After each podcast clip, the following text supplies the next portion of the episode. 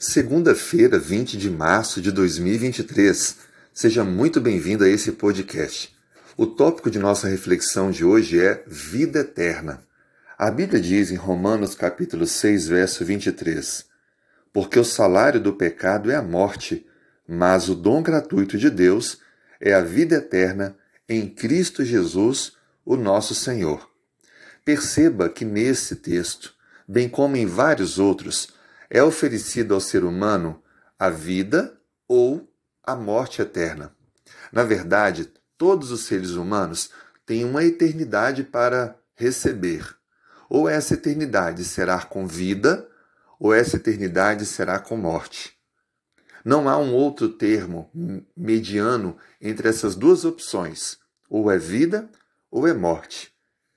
O que eu devo fazer então diante dessa proposta? Bom, usar a sabedoria, a decisão que nós temos, o livre-arbítrio, para escolhermos a vida. Sem dúvida alguma, passar a eternidade com vida será mil vezes melhor do que sem vida. Afinal de contas, a nossa vida é tão curta, tem tanto para descobrirmos, entendermos e conhecermos, experimentarmos. Por isso que viver eternamente será a melhor decisão. A Bíblia descreve no capítulo 14 de João que Cristo faz uma promessa maravilhosa a todos aqueles que ouvem as suas palavras. Ele disse assim: Não se turbe o vosso coração. Credes em Deus? Crede também em mim. Na casa de meu pai há muitas moradas. Vou preparar-vos lugar e voltarei para que onde eu estou, estejam vocês também. Veja que aqui é feito para nós um conselho, ou seja, crer, crer em Cristo, crer em Deus e não ficar com medo, não ficar sem paz.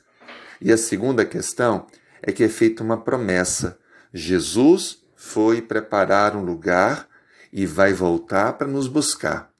Creia nessa promessa. Prepare-se para o retorno de Cristo para que assim, quando ele voltar, se inicie a eternidade e nós participemos dela com vida. Amém? Quero orar com você. Feche os olhos. Senhor, muito obrigado pelo teu convite. Nós queremos estar prontos para a eternidade porque queremos viver eternamente. Obrigado por esse presente que o Senhor vai nos dar. Nos prepare, Senhor, a cada dia perdoe nossos pecados, dirige os nossos passos, dê-nos as tuas bênçãos para esse dia. Nós te pedimos em nome de Jesus. Amém.